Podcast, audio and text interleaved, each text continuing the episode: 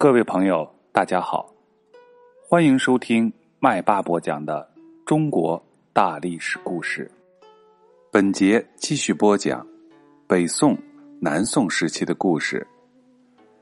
今天，麦霸要给大家介绍南宋时期的两位著名的女作家的故事。在南宋时期，有两位著名的女作家，一位。叫做李清照，一位叫做朱淑珍。他们两个都是擅长填词，诗和文也写得很好。李清照的作品《漱玉词》，朱淑珍的作品《断肠词》，都一直流传到今天，是我国文学花圃中的两朵鲜艳绽放的花朵。李清照。是历城人，就是今天山东省济南市。他的父亲李格非做过礼部员外郎，是个非常有学问的人。他的母亲王氏是状元的孙女儿，自然也写得一手好文章。李清照生长在这样一个家庭里，从小就受到父母的熏陶，年轻的时候就已经有很高的文学修养。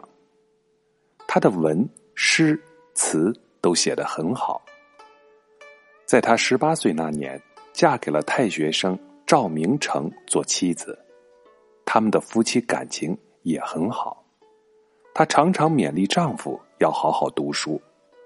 后来，赵明诚做了官，得到的俸禄除了维持简朴的生活以外，其余的钱都用来买书画和古董。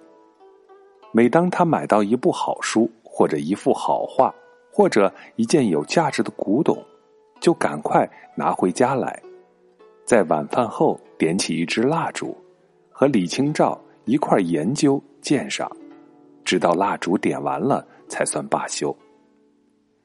李清照的记忆力是特别的强，赵明诚也能背诵许多的古书，夫妻俩一有空就一起做游戏。由一个人说出一件古代的事情，而另一个人就得说出这件事情记载在什么书的第几卷、第几页。说对了的就算赢，说错了就算输。后来，赵明诚被派到外地去做官，李清照一个人留在家里，常常用词的形式给丈夫写信。这些词字句优美，富有感情，还常常带有。勉励的意思，赵明诚看了非常受感动，常常感叹自己的才能不如自己的妻子。在有一年的重阳节，就是阴历九月初九，李清照独自在家里饮酒赏菊花，感到非常的寂寞，于是挥笔题了一首《醉花阴》：薄雾浓云愁永昼。瑞脑消金兽，佳节又重阳，玉枕纱厨，半夜凉初透。东篱把酒黄昏后，有暗香盈袖。莫道不销魂，卷帘西风，人比黄花瘦。这首词的意思是说，秋天的白天还很长，虽然。在金色的兽形香炉里烧着瑞脑这种香料，但是还是让人难以消愁。到了晚上，冰凉的枕头和透风的蚊帐更使人难以入睡。黄昏在有菊花的东篱下喝酒，虽然能解脱一些烦恼，可是，在西风吹起的窗帘之下，发现人比菊花更加瘦得多了。词人以黄花对照自己的憔悴，把相思之情刻画的动人又含蓄。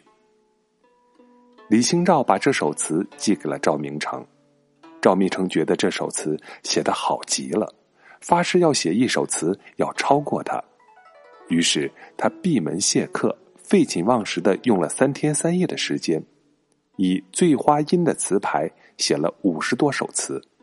然后又把李清照的这首词重抄一遍，加在里边，一起拿给他的好朋友陆德夫欣赏，请他评审哪几首写的最好。陆德夫把这五十多首词从头到尾读了好几遍，最后对赵明诚说：“我看这五十多首词里，只有一首写的最好。”赵明诚赶紧问是哪一首，陆德夫指着李清照写的那首说：“这一首最好。”公元一千一百二十九年，赵明诚在建康得病死了。当时。金兵攻占了李清照的家乡山东，国破家亡，李清照悲痛万分，他只好带着家里的书画古董投奔住在浙江的弟弟李航那里。在兵荒马乱之中，姐弟二人到处奔波，书画古董自然丢失了不少，这就更增加了李清照的痛苦。国家的灾难，自身的不幸。使得李清照感慨很深。丈夫在世的时候，她常常写些饮酒、赏花、相思一类的词，描写细腻，文笔清新。现在他没有心思再写这样的词了，他开始写起了悲愁凄苦的词，以这些词来寄托自己的身世和感慨。这一类词感人至深。具有一定的社会意义。有一首题为《声声慢》的词里，李清照充分发挥了他善于刻画心境的特长，写道：“寻寻觅觅，冷冷清清，凄凄惨惨戚戚。乍暖还寒时候，最难将息。三杯两盏淡酒，怎敌他晚来风急？”雁过也，正伤心，却是旧时相识。满地黄花堆积，憔悴损。如今有谁堪摘？守着窗儿，独自怎生得黑？梧桐更兼细雨，到黄昏，点点滴滴。这次第，怎一个愁字了得？这首词一开头就用了七对重叠的字，写出了李清照在国破家亡的情况下，百无聊赖的想要寻觅精神上的安慰，可是寻觅的结果是一片冷落凄清，反而使他感到更加的凄惨悲戚，难以忍受。接着他又写秋天突然回暖，一会儿却又变冷的天气。觉得这样的日子是最难过的，想要喝几杯淡酒消愁吧。可是夜晚的秋风在呼啸，喝了酒也是睡不着。正在这个时候，当年替自己传递过书信的鸿雁，哀鸣着从头上飞过。听了这熟悉的鸣声，又多么使人伤心啊！窗外是满地凋谢了的菊花。没有掉在地上的花，也已经干枯了，哪里还值得去摘它？独自守着窗儿，怎么才能挨得到天黑？秋天黄昏的细雨打在已经枯黄的梧桐叶上，滴答滴答的声音更使人增添了烦恼。这一连串的情景，怎能用一个“愁”字包容得了呢？在强敌压境的时候，忧愁伤感是解决不了问题的。李清照非常想像男子汉那样到战场上去为国效劳。有一年的夏天，他写了一首很有气魄的诗，说出了他对国家大事的主张。他在诗中写道：“生当作人杰，死亦为鬼雄。”至今思项羽，不肯过江东。这首诗表达了诗人活着要做人间的豪杰，死后也要做鬼中的英雄的志向。他痛恨南宋统治阶级只知道苟安妥协、腐朽荒淫，他们就连当年失败后修建江东父老的项羽都不如。李清照后期写的词虽然充满了悲愁凄苦，但是结合时代背景和他的身世去理解，就会觉得他写的词是充满了时代的气息，很有社会意义的。朱淑珍生活的时代，可能是比李清照略晚一些。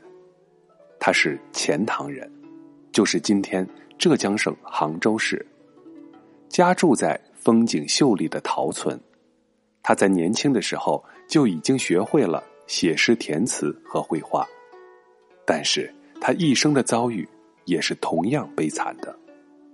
本来他已经有了一个理想的情人，他们曾经在元宵节的夜晚一起去观灯，陶醉在火烛银花触目红，接天鼓吹闹春风的欢乐之中。然而。在封建时代，婚姻是不能自主的，要由父母包办。她没能跟自己理想的情人结婚，而嫁给了一个商人。这个商人只知道做生意赚钱，对于什么诗词绘画一概都不感兴趣。因此，朱淑珍苦恼极了。她只好在丈夫外出经商的时候，关起门来写诗填词，诉说她的悲哀。她把眼泪和愁肠寸断的心情都写进了词里，所以他的词集称为《断肠词》。他写的诗又多又好，其中有一些同情劳动人民、抨击统治者贪图享乐的作品。在他写的词中，《蝶恋花》是其中最有名的一首，内容是写诗人春天烦恼的心情。楼外垂杨千万缕，欲系青春。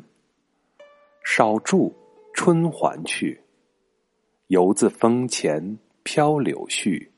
随春且看归何处？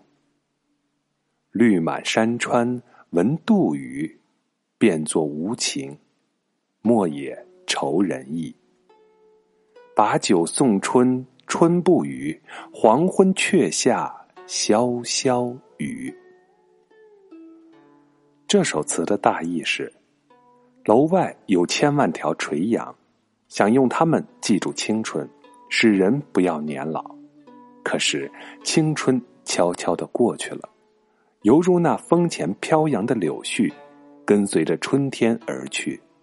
看春天究竟去向何方？山河之间。已是绿树成荫，子规鸟夜夜凄惨的啼叫着。即使无情，岂不也会感到有些愁人的意思吗？拿起酒杯来送别春天，可是春天不会说话。到了黄昏，下起了淅淅沥沥的小雨，那大概就是将要逝去的春天在哭泣吧。朱淑珍在这首词里，主要写自身的悲愁，写岁月已逝，人生易老，感情十分真挚，写作的技巧也是非常高的。好了，本节的故事就介绍到这里，在下一节我们要讲陆游。